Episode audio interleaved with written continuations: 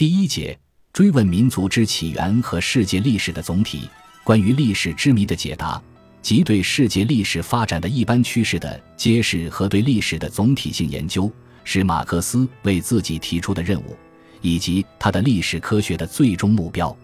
这样一个目标是如何实现的呢？关于这一点，马克思指出，关键是将历史科学置于现实历史的基础上。与这一目标相适应的是超越任何民族偏见，并且与世界历史直接相联系。也就是说，整个这样的历史观及其建立和由此而产生的结论，原则上具有超越纯粹民族范围的性质，并且是与历史完全转变为世界历史过程相一致的。在《德意志意识形态》中，马克思对这一点做了反复的论述。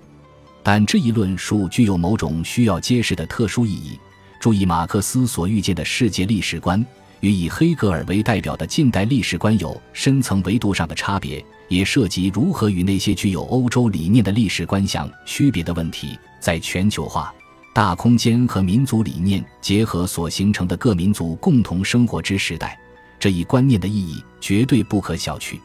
它仍然有待我们进行有意识的问题化。本集播放完毕，感谢您的收听，喜欢请订阅加关注，主页有更多精彩内容。